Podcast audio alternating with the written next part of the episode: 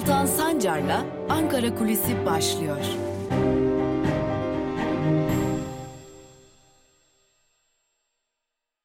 Merhabalar sevgili Özgürüz Radyo dinleyicileri ve Özgürüz Radyo'nun YouTube hesabının sevgili takipçileri. Malum birkaç gündür söylüyoruz artık yılın sonuna doğru yaklaşıyoruz.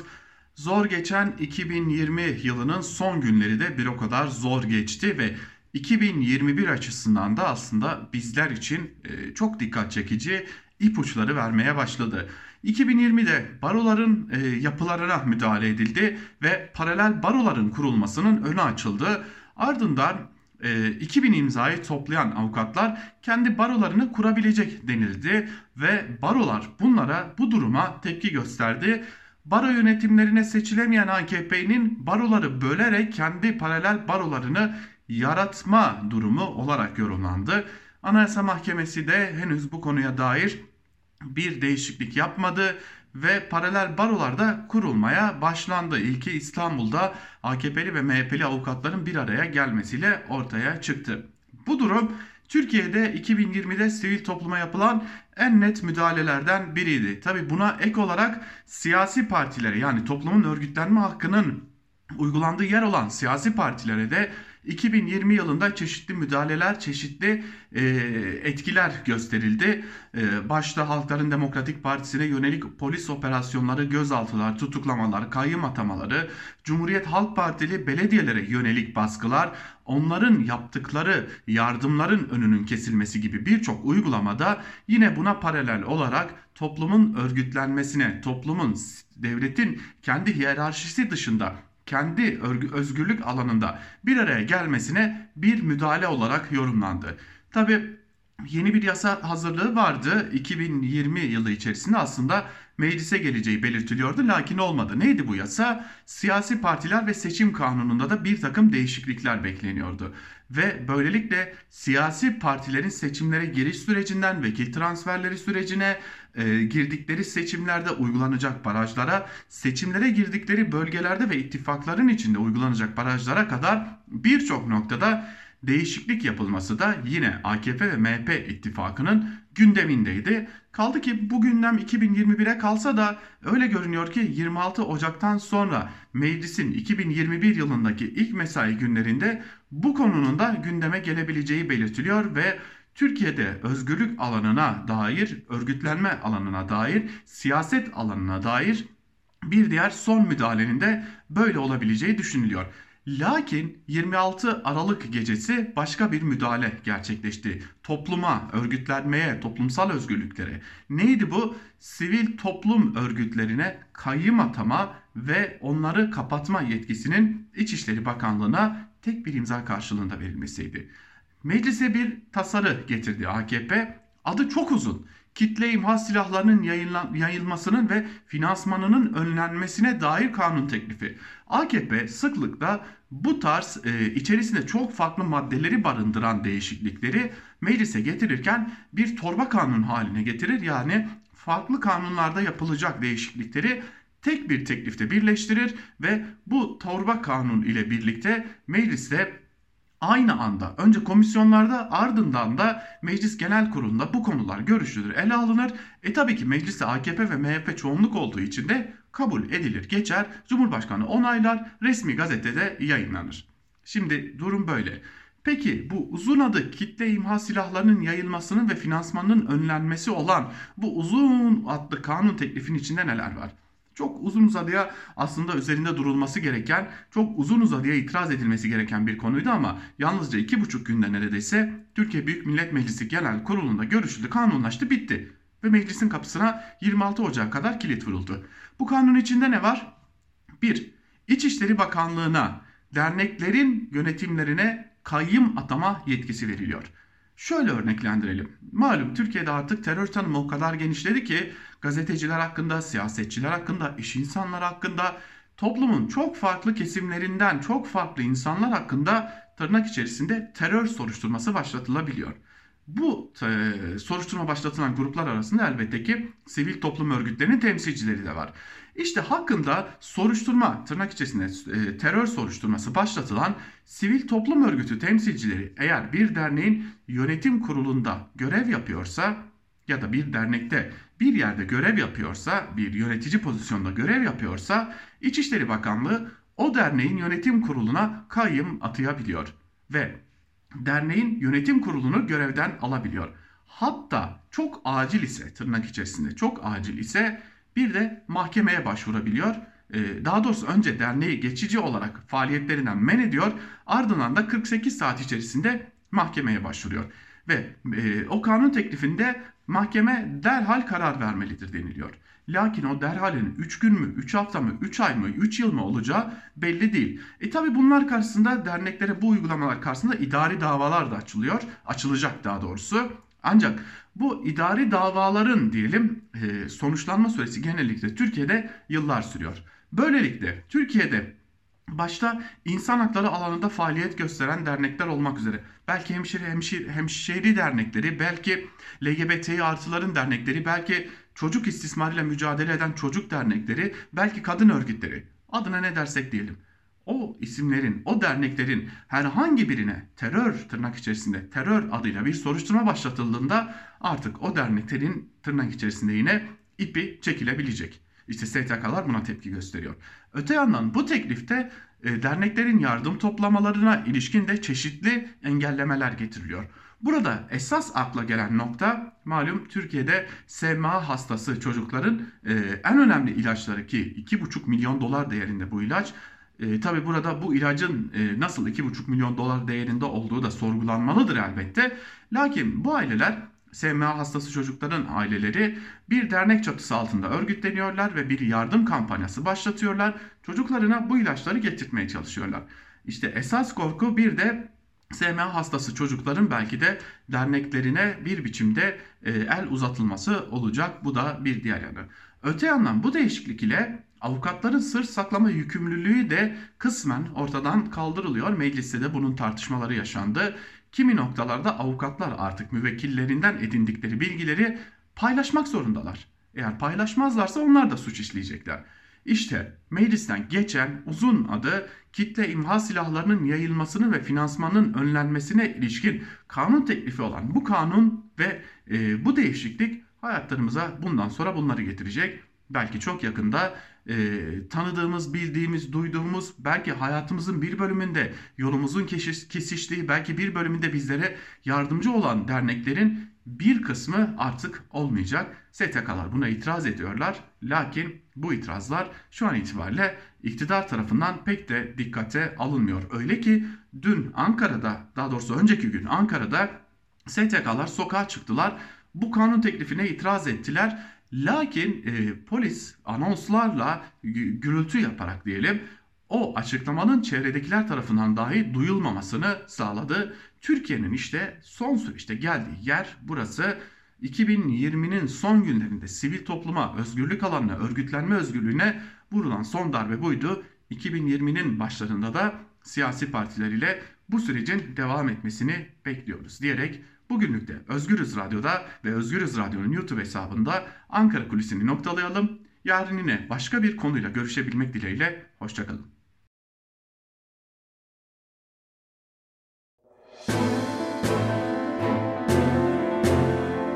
Altan Sancar'la Türkiye basınında bugün başlıyor. Günaydın sevgili Özgürüz Radyo dinleyicileri. Türkiye basınında bugün programıyla hafta içi her gün olduğu gibi bugün de Özgürüz Radyo'dasınız. Ve yine her zaman olduğu gibi gazete manşetleriyle başlayıp günün öne çıkan yorumlarıyla noktalayacağız basın turumuzu.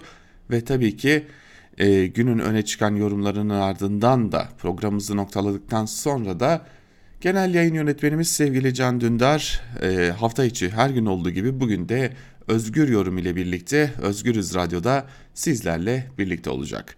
Ve başlayalım. İlk gazetemiz Yeni Yaşam. Manşetinde tecrit varsa hukuk yoktur sözleri yer alıyor ve şunlar kaydediliyor. PKK lideri Abdullah Öcalan'a yönelik uygulanan tecriti protesto amacıyla tutukluların başlattığı açlık grevi 34. gününe giderken Asrın Hukuk Bürosu'nun avukatlarından İbrahim Bilmez, Öcalan ve İmralı'da kalan diğer tutukluların 27 Nisan'da yakınlarıyla yaptıkları telefon görüşmesinden bu yana haber alınamadığını söyledi. Bilmez, Adalet Bakanı'nın 2019'da söylediği tercih kalktı sözünü hatırlatarak bunun gereğinin yerine getirilmesini istedi. İmralı cezaevinin laboratuvar gibi kullanıldığını, kullanıldığını belirten Bilmez, bütün kısıtlayıcı uygulamalar önce İmralı'da deniliyor, sonra tüm Türkiye'ye yavaş yavaş yayılıyor dedi şeklinde ayrıntılar aktarılmış. Yeni Yaşam gazetesinin ayrıntıları böyleydi. Cumhuriyet gazetesiyle devam edelim. Cumhuriyet gazetesinin manşetinde Aylin Hoca'yla biz de yandık sözlerine yer verilmiş. Ayrıntılar ise şöyle. Cezasızlığın arttırdığı erkek şiddeti bir kadını daha hayattan kopardı. Aydın Üniversitesi öğretim üyesi Aylin Sözer, eski sevgilisi olduğu iddia edilen Kemal Delbet tarafından iki gün evinde rehin tutulduktan sonra vahşice yakılarak katledildi. Sözer'in öğrencilerinin de aralarında yer aldığı çok sayıda sosyal medya kullanıcısı kadın cinayetlerine tepki gösterdi. Sözer'den haber alamayan kardeşlerinin durumu polise bildirmesiyle ortaya çıkan tüy, ortaya çıkan olay tüyler ürpertti. Sözer katıldığı bir televizyon yayınında şiddet çözülür mü sanmıyorum dedikten bir buçuk yıl sonra öldürüldü.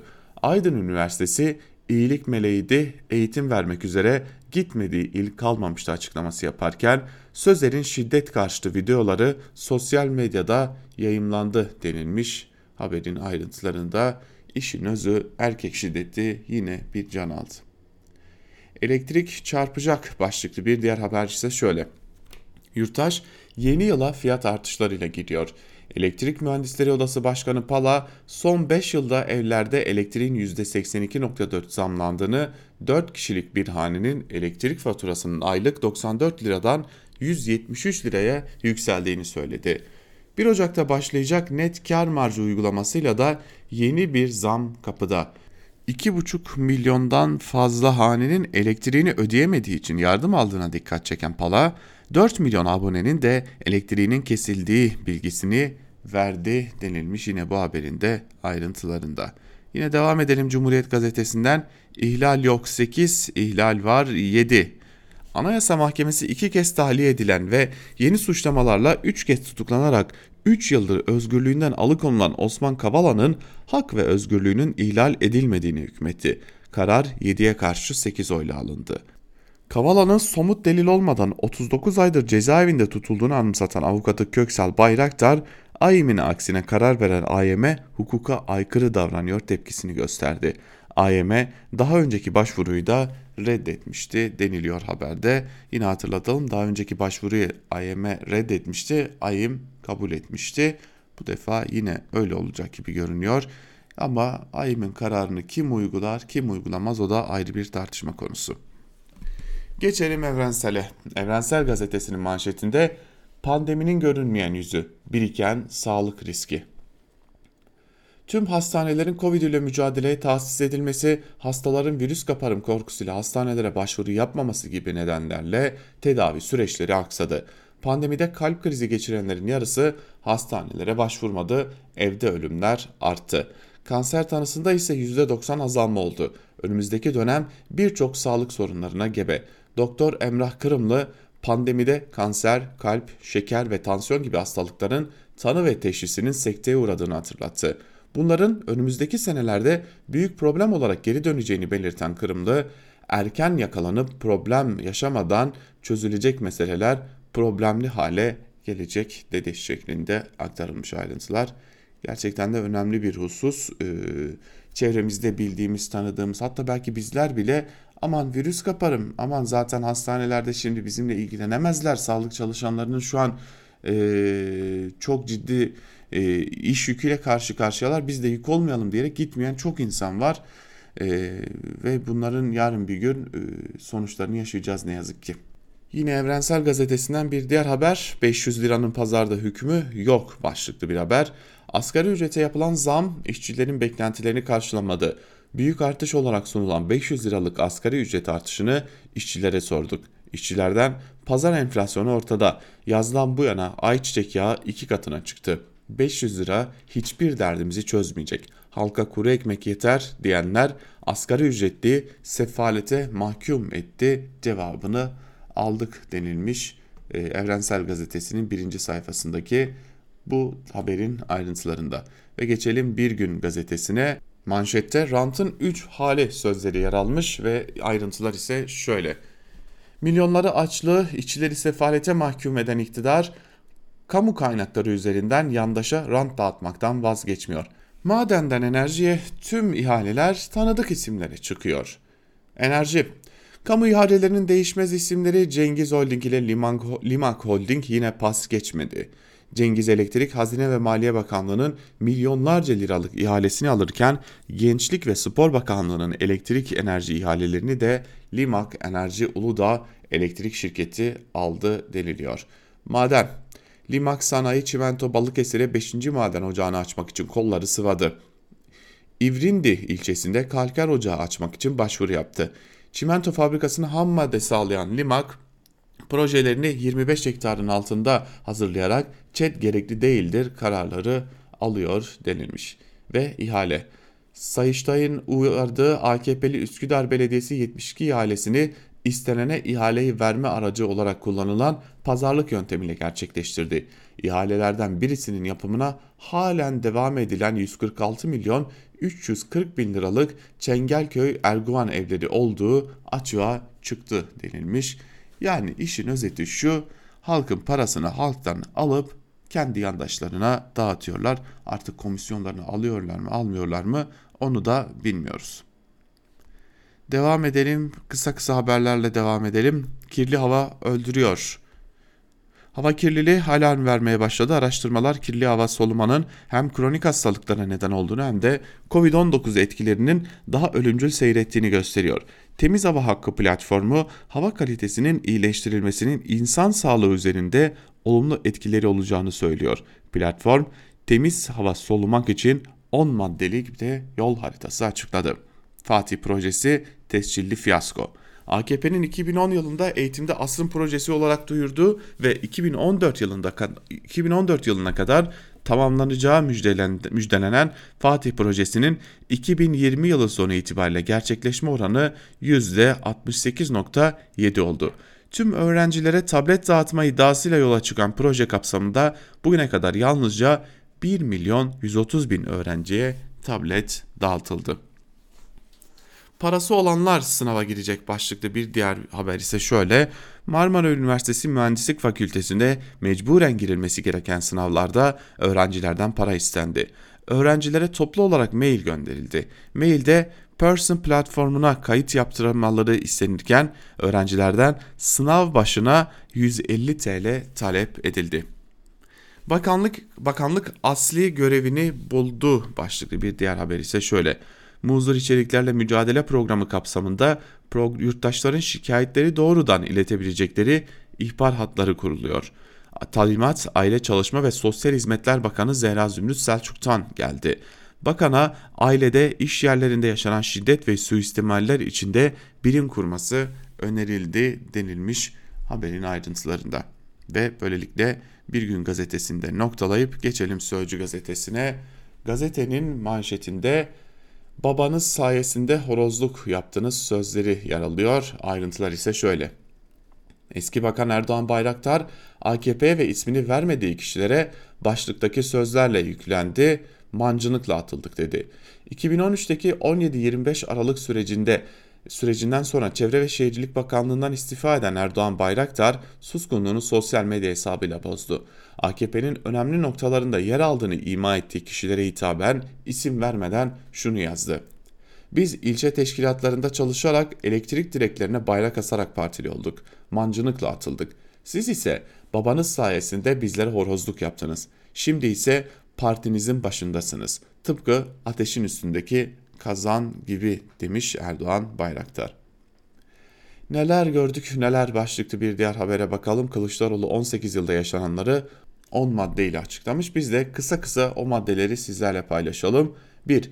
Alenen rüşvet alanların Kur'an-ı Kerim'le resmen dalga geçenlerin büyükelçi olarak atandıklarını gördük. 2. Türkiye Cumhurbaşkanı'na aptal olma diye hakaret ve tehdit edilen mektuba yanıt verilmediğini gördük. 3. Tarihimizde ilk kez Cumhurbaşkanı'nın başka ülke liderleri tarafından mal varlığıyla tehdit edildiğini gördük. 4. Suriye'de Süleyman Şah Türbesi'nin bulunduğu toprağımızın kurşun atılmadan teslim edildiğini gördük. 5. Cumhuriyet tarihinde ilk kez sahte diploma ile e, bankaya girildiğini ve bunun mecliste savunulduğunu gördük. 6. Şehitler ve gaziler arasında ayrımcılık yapıldığını itiraf eden bir yönetim şeklini tarihimizde ilk kez gördük. 7. Cumhuriyet tarihinde ilk kez tank üretmemize engel olunduğunu, tank fabrikasının Katarlara verildiğini gördük. 8. Ekonominin yatırım üretim istihdam ekseninden çıkarak döviz faiz eksenine oturtulduğunu gördük. 9. Faiz baronlarının ekonomi yönetmede ana aktör haline geldiklerini ilk kez bu iktidar döneminde gördük. 10. Tek adam rejimi şahsın devletiyle demokrasiyi, anayasayı ve yasalarımızı askıya aldıklarını gördük deniliyor e, haberin ayrıntılarında. Sözcü gazetesinin ardından geçelim Karar gazetesine. Bir millet aşı bekliyor manşetiyle çıkmış Karar gazetesi ve şunlar kaydediliyor. Dünya virüs salgınına karşı en etkili silah kullanmaya başlarken Türkiye'ye gelişi iki kez ertelenen Çin aşılarının ilk partisi bugün Ankara'da olacak. Ancak uzmanlar herkes yaptırmalı uyarısında bulunsa da tedarik problemi hala çözüm bekliyor. Bağışıklık eşiği olan toplumun %70'ine uygulanması için 120 milyon doz gerekiyor. Türkiye'nin alabileceği miktar ise 55 milyonu geçmiyor. Hacettepe Üniversitesi'nden Profesör Doktor Murat Akova toplumun %70'i aşılanırsa pandeminin seyri değişir. %90'a ulaştığımızda hastalık kalmaz dedi. Uzmanlar nüfusun bir kısmına yönelik kademeli uygulamanın da salgın zincirini kırmada yetersiz kalacağını belirtti. Buna karşın Sağlık Bakanlığı Çin'le 50 milyon, Pfizer-BioNTech'le 5 milyon dozluk anlaşma yapıldığını kaydetti. Bu rakamların üstü için temenni ifadeleri dile getirildi. Miktarın yetersizliği karşısında yeni bağlantılar kurulması gerektiği de belirtildi denmiş. Yine Karar Gazetesi'nden bir diğer haber BK tek bir kişinin meselesi başlıklı. Haberin, haberin ayrıntıları ise şöyle. Ankara Atatürk Spor Salonu'nda gerçekleştirilen Deva Partisi birinci olan kongresinde Ali Babacan genel başkan seçildi ve şunları söyledi. Hazinenin borcu son iki yılda ikiye katlandı. Koltuk bu kadar mı kıymetli? Bu bir kişinin beka meselesi. Belediyelere kayyum atıyorlar, derneklere atamanın önünü açıyorlar. Utanmasalar siyasi partilere de kayyum atacaklar. Koskoca devlet hukuka sadakat yerine tek kişiye sadakat ile yönetiliyor. İnsanlar aç, kötü yönetim eliyle yoksullar ordusu oluşturuluyor. Ekonominin her alanında kara delikler baş gösterdi. Devletin hazinesi boş, gençler iş, işsiz ve umutsuz. Devlet okullarının kalitesizliği eğitimde eşitsizlik yaratıyor demiş Ali Babacan da dün partisinin kongresinde yaptığı konuşmada. Tıpış tıpış uygulayacaklar. Başlıklı bir haberi de aktaralım. Aymin Demirtaş hükmü üzerine hükümete mesaj. Kılıçdaroğlu Millet İttifakı karar verecek ama önce ilkeler belirlenecek. CHP'li vekilin davadan vazgeçmesi için katledilen Pınar Gültekin'in babasını aradığı iddialarına ilişkinde vekilimiz ispatlasınlar istifa edeceğim dedi. Cinayeti değil CHP'yi tartışma konusu yapmak istiyorlar. Aymin Demirtaş kararı içinde hem uluslararası sözleşmeye imza atacaksınız hem de ıı, bunu uygulamam diyeceksiniz. Tıpış tıpış uygulayacaklar başka seçenekleri yok demiş CHP Genel Başkanı Kılıçdaroğlu. Ve gelelim şimdi bir diğer konuya AKP'nin gazetelerine. İlk olarak Sabah gazetesiyle başlayalım şimdi. Sabah gazetesinin bugünkü manşetinde ise günde 1.1 milyon kişi aşılanacak yalanı yer alıyor. Bakın haberi demiyorum yalanı diyorum.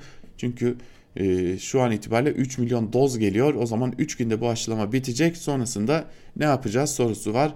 Allah'tan az önce gerekli e, doğru haberi Karar Gazetesi'nin manşetinden aktarmıştık. Bakalım ne demişler, nasıl anlatmışlar. Sağlık Bakanı Fahrettin Koca sabah aşılama ile ilgili çarpıcı bilgiler verdi. Ülkemizde 27 bin aile sağlık merkezi var. Her bir merkez günde 40 aşı yapsa 1 milyon 80 bin eder. Kamu hastaneleriyle özel sağlık kuruluşlarını da aşılama için kullanacağız. Hastanelerde mesai saatinde belirli sayıda yapılacak. Saat 16'dan sonra 24'e kadar randevu ile yapabiliriz. Ocak, Şubat ve Mart aylarında yoğun bir aşılama gerçekleştirilecek. Çin aşısında şimdiye kadar 7000'den fazla kişiye ilk doz vuruldu. 5000'i aşkın kişiye de ikinci doz yapılıyor. Herhangi bir yan etki görülmedi. Sadece alerji öyküsü olan bir sağlık çalışanında hafif reaksiyon aldı denilmiş bizi bununla mı ikna edeceksiniz? Yani ne olduğu, üçüncü faz çalışmaların sonuçlarının ne olduğu bilinmeyen e, aşıya. Şimdi leblebili uğurlama başlıklı bir haber var. Hayvan hakları konusunda özel bir duyarlılık gösteren Emine Erdoğan, eşi Başkan Erdoğan'ı günlük mesaisine Leblebi adlı köpeğiyle uğurladı. Emine Erdoğan trafik kazası sonucu engelli olan Leblebi 4 Ekim Hayvan Hakları Koruma Günü'nde sahiplenmişti deniliyor. Ee, ve Cumhurbaşkanı Erdoğan'ın e, Leblebi'nin yani e, Emine Erdoğan'ın köpeği olduğu iddia edilen köpeğin e, tasmasını nasıl tutuyor ona da dikkat çekmek gerekiyor. Tabi bu arada bu köpekle ilgili başka ayrıntılar da var. Ee, belki ilerleyen günlerde sizlerle paylaşırız. Ve geçelim Hürriyet gazetesine. Hürriyet gazetesinin manşetinde bu vahşet kahretti sözleri yer alıyor. İstanbul Aydın Üniversitesi öğretim üyesi Doktor Aylin Sözer evine gelen inşaat işçisi Kemal Ayyıldız tarafından boğazı kesilerek öldürüldü. Cani katlettiği Sözer'in cesedini ateşe verdi. Ay polisin geldiğini görünce evi biraz dağıtıp hırsızlık süsü vermeye çalıştım dedi. Aydın Üniversitesi'nden hayat dolu, neşeli, sıcakkanlı, yardımsever iyilik meleğimizi kaybettik açıklaması yapıldı. Şiddet kurbanı olan Aylin Sözer geçen yıl katıldığı bir TV programında okullardaki şiddet üzerine açıklamalar yapmıştı deniliyor. Ve yine Hürriyet'in de birinci sayfasında Leblebi ile birlikte uğurladı sözleri yer almış. Ee, şimdi bu bir aynı zamanda tabii ki bir PR çalışması başka da bir şey değil. Ve Hürriyet gazetesi e, tabii ki reklam da almış ama haber biçiminde reklam almış. 100 milyon lira diyerek bir reklam. E, Milli Piyango'nun e, reklamını yapmış ama haber gibi yapmış. Zaten Hürriyet de Milli Piyango'da aynı şirkete ait. Girin bakın Hürriyet'in internet sitesinde her gün en az iki Milli Piyango'ya ya da Milli Piyango'nun sahibi şirkete dair haberler göreceksiniz. Hürriyet gazetesini böylelikle noktalamış olalım ve e, geçelim bir diğer gazeteye. Yeter artık manşetiyle çıkan Milliyet gazetesine gazetenin manşetinin ayrıntıları ise şöyle. Türkiye yine akıl almaz bir kadın cinayetiyle sarsıldı. Akademisyen Aylin Sözer boğazı kesilip yakılarak öldürüldü.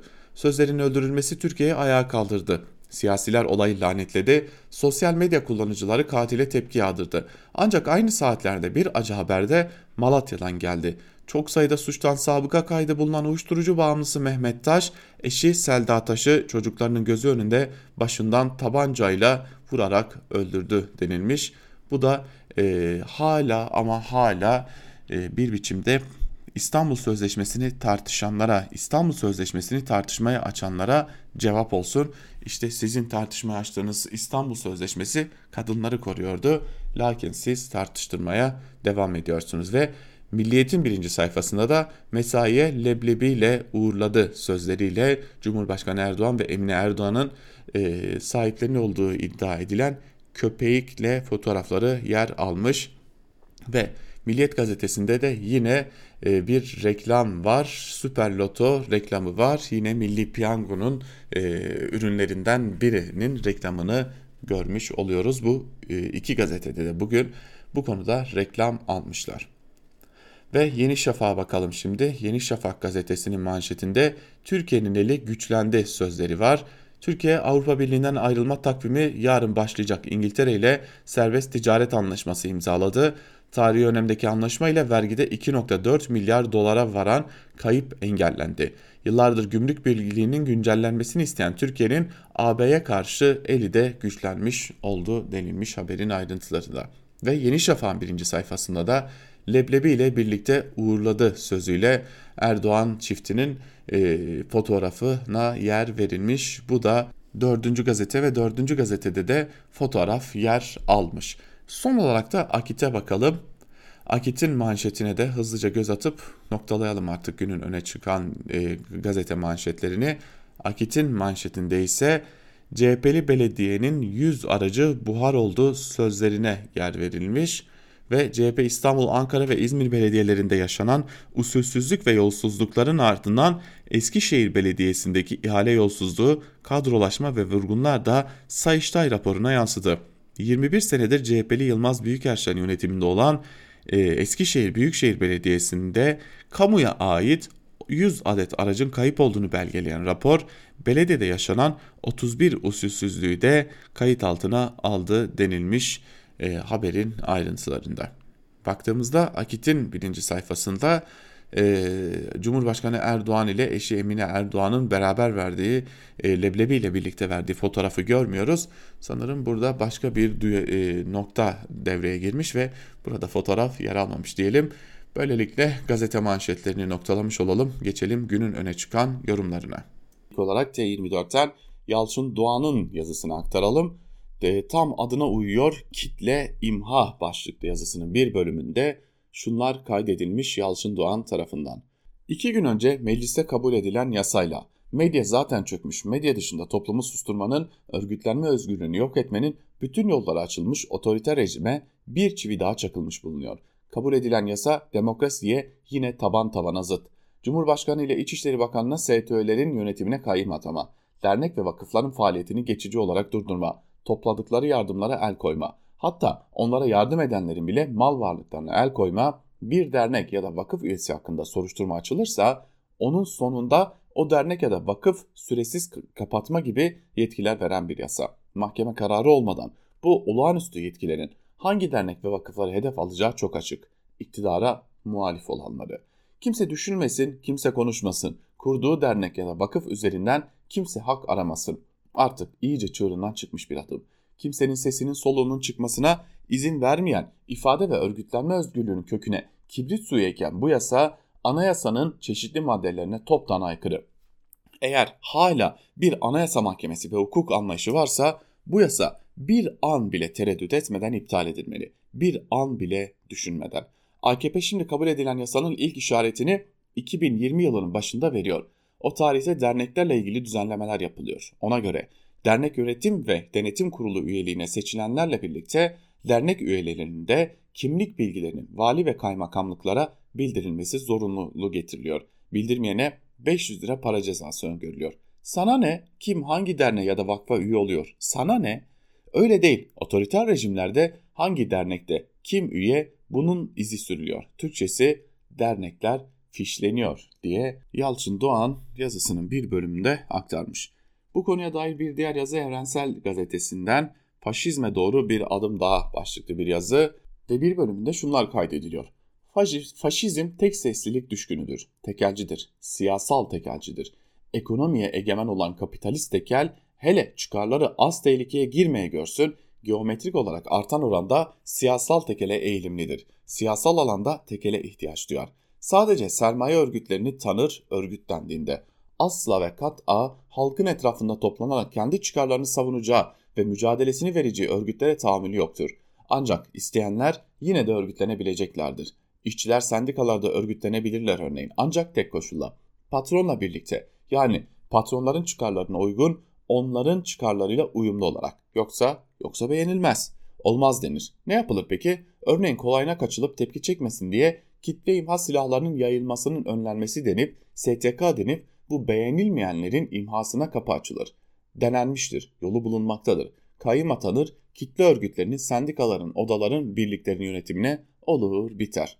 Üstelik kolayını bulanlar bir başka kolay daha bulup kuyruğuna eklemişlerdir. Birleşmiş Milletler Güvenlik Konseyi'nin kararlarında yer alan kişi ve kurumların terörist kapsamına sokulanların yani e, sokulanların yani mallarına el konulabilecek. Birleşmiş Milletler Güvenlik Kurulu matah şey değildir. Emperyalistlerin en belli başlılarından birleşmiştir. Topun ağzına koyacaklarını bilin ki halktandır. Ama BMGK'nin adı da kolayına getirilsin diye anılmaktadır. Bir de bazı aklı evveller çıkıp AKP yönetemez oldu diyor, bir yönetme krizinden söz ediyorlar. Güç ve destek kaybettiği ortada. Ancak bal gibi yönettiği, üstelik atmakta olduğu adımlarla zora dayanarak daha rahat yönetebilmek için uygun koşullar oluşturmaya çalıştığı da açık diyor ve en önemli tahlili sonda yapmış oluyor e, Mustafa Yalçıner. Yine Evrensel Gazetesi'nden bir yazı, iktidarın yeni yıl hediyesi dernek ve vakıfları zapturap altına alma yasası başlıklı bir yazı. İhsan Çaralan'ın yazısının da bir bölümünde şunlar kaydediliyor. Eğer iktidarın bu teklifi meclis gündemine getirmedeki amacı gerçekten kitle imha silahlarının finansmanını ve yayılmasını önlemek için elini rahatlatma olsaydı yasa tekniğini bilenlerin de açıkça söylediği gibi birkaç maddelik bir yasa teklifi getirip yasallaştırabilirdi. Üstelik de bu teklif tüm partilerin desteğiyle meclisten geçerdi. Ama AKP-MHP ittifakı bunu yapmak yerine dernek ve vakıfların faaliyetlerini tam denetimi alma amaçlı düzenlemeler yaptı. Tek adam yönetiminin son yıllarda kendisine tam biat etmeyen her odağı susturmayı, sindirmeyi amaçlayan iktidarda kalma stratejisi dikkate alındığında kitle imha silahlarının yayılması ve finansmanının önlenmesinin bir bahane olarak kullanıldığı tartışmasızdır. Çünkü tek adam yönetimi elinde çekiç olan gördüğü her şeyi çivi sanır. Sözünde olduğu gibi kendisine biat etmeyen her odağın susturulması, sindirilmesi gereken bir odak olarak görmektedir. Ki burada tek adam yönetiminin kimi dernek ve vakıflar altındaki örgütlenmeleri kendisine biat etmeyen birer muhalefet odağı olarak görmekte ve onların kendisine biat etmesini etmeyenlerin de başına gelecekleri yasaya koymuş bulunmaktadır. Tıpkı bir türlü kontrolü altına alamadığı baroları çoklu baro sistemiyle ele geçirip sindirmeyi amaçlaması, odaları benzer bir yöntemde arka bahçe yapmak ve etkisizleştirmek için hazırlıkları sürdürmesi gibi. Ya da muhalefetin elindeki yerel yönetimlere kayyım atayarak ekonomik ve yetki kuşatmasını alarak diz çöktürme yöntemlerini pervasız bir biçimde uygulamaya sokması gibi demiş İhsan Çaralan yazısının bir bölümünde. Ve artı gerçekten Celal Başlangıç ise biat etmeyene hayat hakkı yok başlıklı bir yazı kaleme alıyor ve yazının bir bölümünde de şunları kaydediyor. Saray görsel medyayı Rütük kanalıyla denetimi alırken Cumhurbaşkanlığı İletişim Başkanlığı'na bağlı basın ilan kurumu da evrensel bir gün Cumhuriyet gibi muhalif ya da bağımsız medyaya ilan kesme cezası vererek ekonomik olarak boğuyor. 2020'nin bitmesine birkaç gün kala sarayın talebiyle meclis hafta sonu bile çalışarak önümüzdeki yıl sivil toplum örgütlerine büyük bir saldırının yapılmasına olanak sağlayacak kitle imha silahlarının yayılmasının önlenmesi, önlenmesi hakkında kanunu apar topar çıkardı. Ne alakası var kitle imha silahları ile ilgili bir yasanın sivil toplum örgütleriyle demeyin.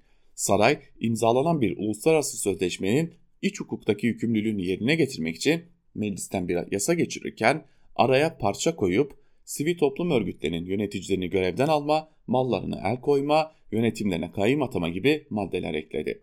Cumhurbaşkanlığına ve İçişleri Bakanlığı'na verilen bu yetkilerle 2021 kitle imha silahları bahane edilerek sivil toplumu imha yılı olacak. Aynı zamanda 2021 yılı sosyal medyayı da imha yılı olacak. Bu yıl içerisinde sosyal medya platformlarına Türkiye'de temsilci bulundurmayı zorunlu kılan bir yasa çıkartılmıştı. Facebook, Twitter, Instagram, YouTube, Periscope gibi yaygın olarak kullanılan sosyal medya platformlarına temsilci atamadıkları için Kasım ayı başında 10'ar milyon lira ceza verildi. Yasa gereği Aralık ayında da temsilci atanmayan bu platformlara 30'ar milyon TL ikinci cezalar kesildi. 2021'in Ocak ayında da temsilci atamazlarsa bu platformların reklamları kesilecek. Eğer Mart-Nisan aylarında da bu şartı yerine getirmezlerse önce %50 ardından da %90 band daraltma cezası verilecek.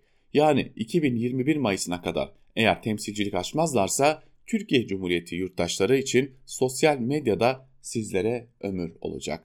2020'nin gidici 2021'in nasıl bir yıl olacağının fotoğrafını çok net koyuyor önümüze. Saraya bağlı yargı kararlarıyla halkın haber alma ve bilgi edinme hakkı zaten ortadan kaldırılıyor. Saraya göbekten bağlı olmayan, %100 biat etmeyen televizyonlar ve gazeteler tek alama bağlı kurumlar tarafından ağır cezalarla terbiye edilmeye çalışılıyor. İktidarın çok rahatsız olduğu, bir türlü istediği gibi kontrol edemediği görece en bağımsız iletişim kanalı olan sosyal medyada 2021'de son kalan özgürlük olmaktan çıkacak gibi. Erdoğan iktidarı Türkiye insanlarına tek bir mesaj veriyor. Yeni yıla kısa bir süre kala biat etmeyene hayat hakkı yok demiş Celal Başlangıç yazısının bir bölümünde. Ve biz de Celal Başlangıç'ın bu yazısıyla birlikte bugün günün öne çıkan yorumlarını hepimizi çok yakından ilgilendirecek olan sivil toplum kuruluşlarının ortadan kaldırılmasına dönük yasa tasarısına dair yazılara ayırdık. Bugünlük de Türkiye basını da bugün programımızı noktalıyoruz. Yarın yine Özgürüz Radyo'da görüşebilmek umuduyla hoşçakalın.